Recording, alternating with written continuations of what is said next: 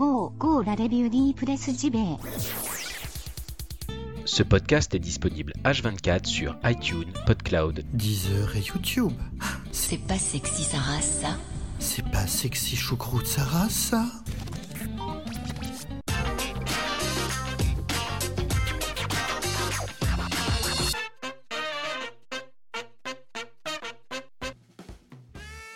sommes le jeudi 29 mars 2018, le week-end approche.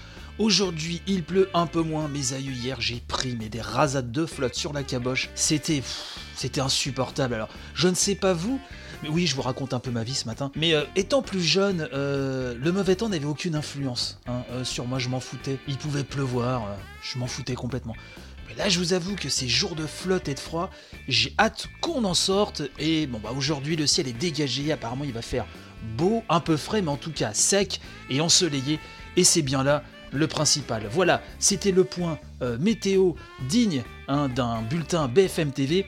Bienvenue dans la revue de presse JV quand même, hein, donc vous inquiétez pas, on ne parle pas météo, mais on parle bien jeux vidéo ici, hein, vous êtes à la bonne adresse. Pendant 15-20 minutes, on va parler JV, c'est votre podcast quotidien, bien sûr. Et on attaque tout de suite avec une énorme brochette de news, et oui, j'ai beaucoup de news à vous servir ce matin. Allez, c'est parti.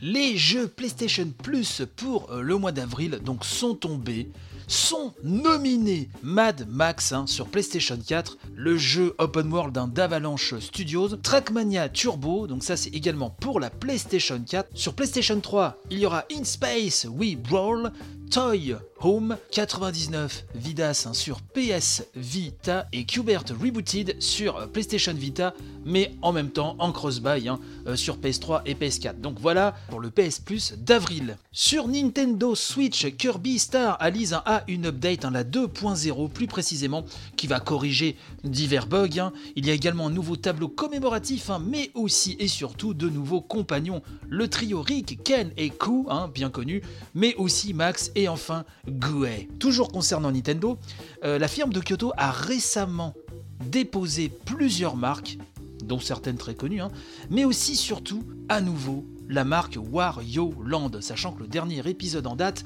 date de 2008 sur Wii, c'était The Shake Dimension, qui était absolument sublime avec son style euh, cel shading, dessin animé vraiment splendide. Un nouveau Wario Land sur Switch, ce serait fort possible, donc on attend la confirmation hein, euh, ces jours prochains. Du côté de chez Sony, il y a une grosse baisse hein, de prix pour le PlayStation VR, puisque le pack incluant le casque, hein, plus une PlayStation caméra qui est obligatoire pour l'utiliser, et un coupon de téléchargement pour VR Worlds 1 passe de 399 euros à 299 euros à compter d'aujourd'hui. 100 euros de moins donc pour ce pack. Peut-être que cela va inciter certaines personnes qui hésitaient encore à passer euh, à la caisse. En tout cas, c'est quand même un- un- une baisse de prix assez significative. Alors après, est-ce que c'est bon signe? Ça, c'est encore une autre histoire. Euh, Souvenez-vous, l'une des petites sensations du dernier Nindies Showcase hein, dont on avait fait euh, le report hein, détaillé il y a quelques émissions de cela. Euh, donc l'une de ces petites sensations, c'était le remaster hein, de Mark of the Ninja. Et ben figurez-vous que euh, le fameux ninja ne va pas que briller sur euh, la console hybride hein, de Nintendo, mais va également se lancer sur PlayStation 4, Xbox One et Steam. Donc en plus de la version Switch, on attend une date de sortie d'un moment à l'autre. Comptez sur moi pour vous tenir au courant. Euh, Square Enix Montréal annonce quant à lui que son jeu mobile Hitman Sniper a dépassé les 10 millions de joueurs. C'est énorme. Et pour marquer le coup, une version gratuite de ce titre, un iOS et Android, est désormais accessible. Et oui, aujourd'hui même, vous pouvez y aller. Mais attention, c'est dispo jusqu'au 4 avril 2018, bien sûr, hein, pas 2022, on s'est bien compris. Donc, si Hitman Sniper euh, vous intéresse, euh, je serai vous, je ne tarderai pas trop. Enfin, pour terminer ce point news absolument fantastique, sachez que Fortnite Battle Royale est devenu le jeu le plus regardé sur Twitch. Oui, messieurs, dames, devant League of Legends et PUBG, PUBG.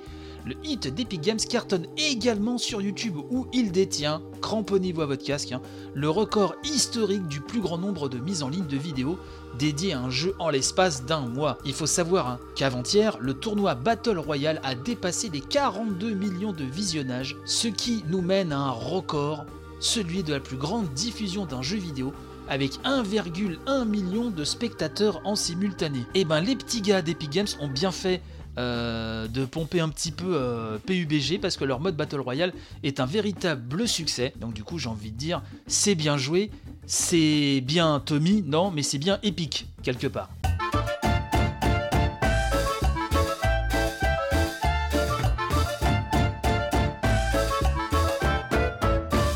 Far Cry 5, la direction juridique a joué sa partie. C'est un papier rapporté hein, donc par les échos.fr et donc j'ai trouvé l'angle très euh, intéressant puisque Far Cry 5, comme vous le savez, est sorti. Ce papier euh, des échos nous parle euh, d'un aspect un petit peu inédit hein, et peu traité dans ce genre de production, puisqu'on nous dit que pour ce Far Cry hein, numéro 5, 33 juristes d'Ubisoft ont rédigé des lignes directrices sur des règles que les opérationnels peuvent appliquer dès le moment de la création. Un responsable du BI nous dit, je cite, Nous avons mis en place des programmes de sensibilisation pour leur permettre de comprendre les opportunités et les contraintes juridiques. Alors pour leur permettre, hein, euh, on parle de l'équipe de développement, bien sûr. Euh, ce responsable hein, poursuit, donc ces lignes directrices répondent à des questions simples. Comment peut-on introduire un bâtiment dans un jeu? Quelles sont les règles à respecter lorsqu'il est vu d'une place publique, du ciel ou de l'intérieur? Donc des règles hein, qui rappellent aussi des principes de propriété intellectuelle essentiels sur la reproduction des logos, les personnes publiques, le nom des personnages qui ne doivent pas être ceux de personnes réelles, la négociation pour l'acquisition des droits, etc. etc. Bref, Ubisoft, euh, nous dit ce papier, hein, n'a pas la philosophie du contentieux. La direction juridique, sous l'impulsion de la direction générale bien sûr, préfère éviter toute source de conflit et en dernier recours utiliser les règlements amiables. Hein. D'ailleurs, euh, un autre employé euh, d'Ubi, Cécile euh, Russell, hein, nous dit, je cite, Plus le jeu est réaliste et plus le volume de problématiques juridiques soulevées est important. À chaque nouvelle production, nous dit-on, un binôme de juristes est attaché à l'équipe de créateurs. Il revient alors aux spécialistes du droit de comprendre l'ADN de la franchise, le mandat éditorial, les contraintes ainsi que les enjeux. Ces juristes hein, se rendent aussi disponibles pour valider le contenu, les éléments appartenant à la vie réelle, etc., etc. Au fur et à mesure du développement du jeu vidéo, l'équipe de créateurs leur soumet des livrables. L'objectif, hein, nous dit-on, est de designer des limites autour des concepts créatifs et non de faire rentrer des idées créatives dans des cases juridiques. Pour Far Cry 5 par exemple, l'utilisation des décors euh, des montagnes du Montana ne posait aucun problème. Cependant, toute une recherche documentaire a été réalisée sur place pour s'immerger dans l'ambiance et l'atmosphère particulière des lieux et vérifier, par exemple, que le nom des bars et des restaurants figurant dans le jeu ne correspondait pas à des endroits réels du Montana. Enfin, euh, on nous dit que la création de nombreux véhicules a aussi été soumise à l'appréciation de la direction juridique et que le choix a finalement été de ne pas acquérir hein, de licence de reproduction de véhicules.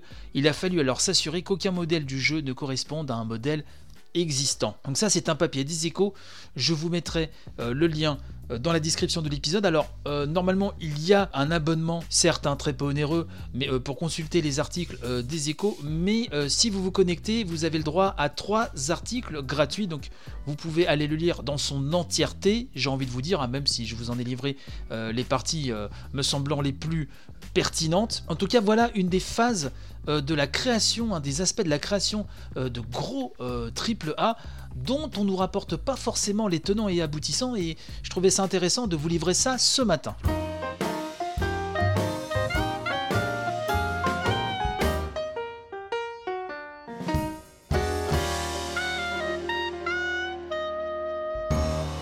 Créez votre propre jeu de plateforme avec PlataGo, super plateforme game maker sur Switch. C'est Nintendo Différence qui nous parle de ça.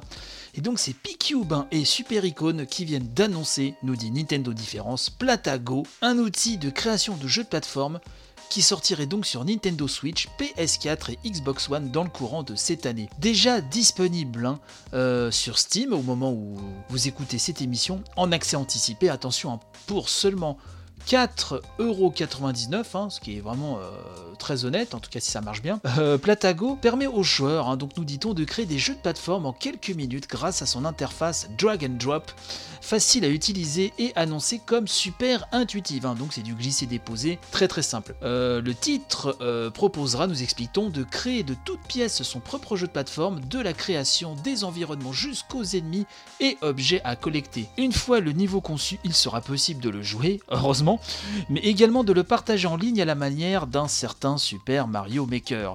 Comme son aîné, aucun code, script ou connaissance en développement n'est requis puisque tout comme donc Mario Maker, un Platago est conçu dès le départ pour être immédiatement accessible aux joueurs de tout âge. Le titre inclura une vaste bibliothèque de ressources graphiques comme des blocs environnementaux et des sprites ennemis, ainsi que de nombreux gadgets et éléments qui permettront de laisser libre cours à son imagination. Des canons aux téléporteurs, des blocs anti-gravité aux plateformes mobiles et pièges laser mortels, Platago offre aux joueurs une certaine liberté créative tout en permettant aux utilisateurs les plus expérimentés d'utiliser l'immense palette d'outils pour faire des niveaux et des jeux plus avancés. Alors ce qui est très sympa aussi, c'est que euh, ce titre hein, proposera un grand nombre de thèmes graphiques, des filtres hein, plus exactement, qui donneront donc à vos jeux des looks euh, identiles aux consoles ou autres machines classiques, hein, comme la NES, la Game Boy, le ZX Spectrum ou le Commodore 64, euh, Super NES aussi il me semble avoir vu ça. Euh, vous verrez de toute façon dans le lien hein, de Nintendo Difference, vous avez le petit, le petit trailer qui va bien. Et donc il sera possible de partager ces niveaux bien sûr, de récupérer les niveaux euh, les mieux notés comme Super Mario Maker. Tout ça est assez réjouissant, faut voir si vraiment ça fonctionne très bien, mais en tout cas, ça pourrait être un véritable petit carton, je pense, euh, y compris sur console, ça pourrait, ça pourrait le faire.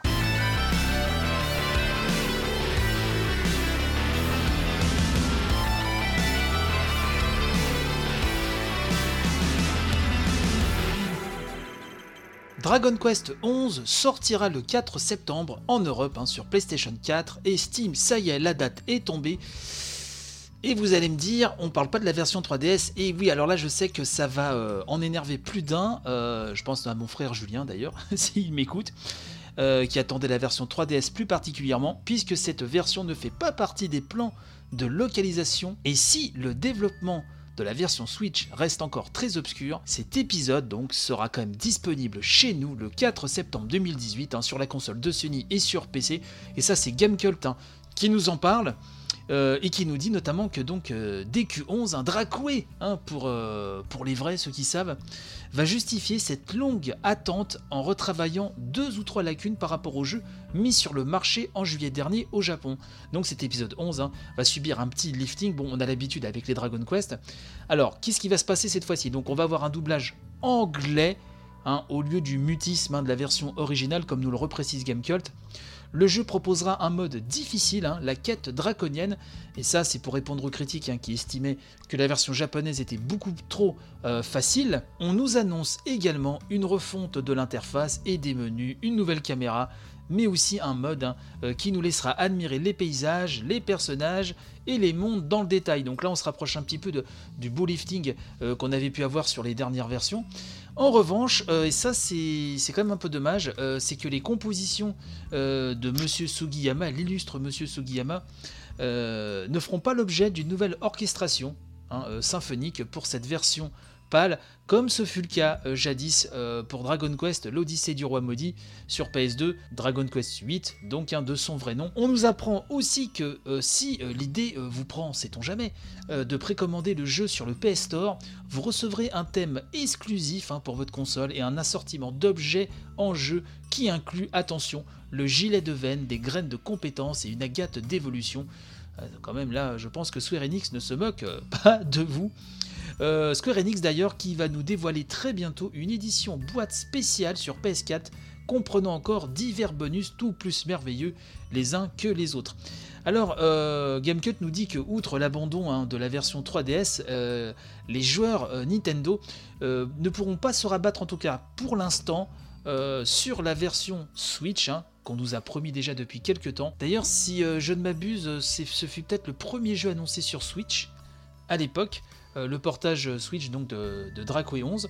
Et donc, selon les propos recueillis par IGN, hein, nous dit GK, euh, Dragon Quest 11 est bien prévu en Occident sur la console de salon portable, hein, donc la Switch, mais sa fenêtre de lancement serait encore particulièrement éloignée, et pour cause, car même le Japon n'a jamais aperçu, donc euh, ne serait-ce qu'un extrait, un screen ou quoi que ce soit sur cette version Switch.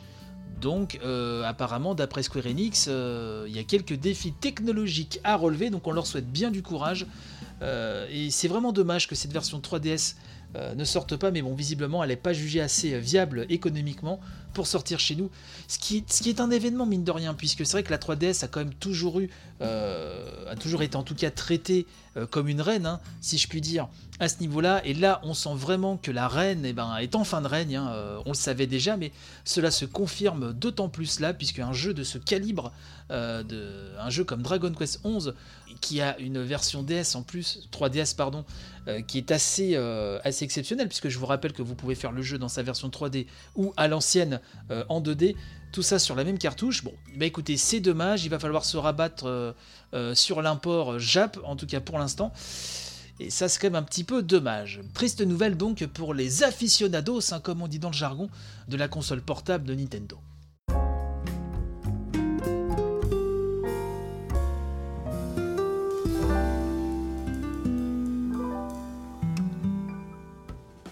C'est ainsi que se termine cette édition du jour. Bah, J'espère qu'elle vous a plu, que vous avez passé un bon moment en ma compagnie. Pas de panique, hein, on se retrouve bien sûr demain pour une nouvelle édition de la revue de presse JV, la dernière ou l'avant-dernière, hein, selon si vous êtes tipeur ou pas. D'ailleurs, n'hésitez pas à faire un tour sur le Tipeee de l'émission, le lien est dans la description de l'épisode, hein, si euh, vous voulez m'aider à porter cette émission toujours plus loin, toujours plus haut. Je remercie d'ailleurs à nouveau tous les tipeurs hein, pour vraiment leur précieuse contribution à l'émission.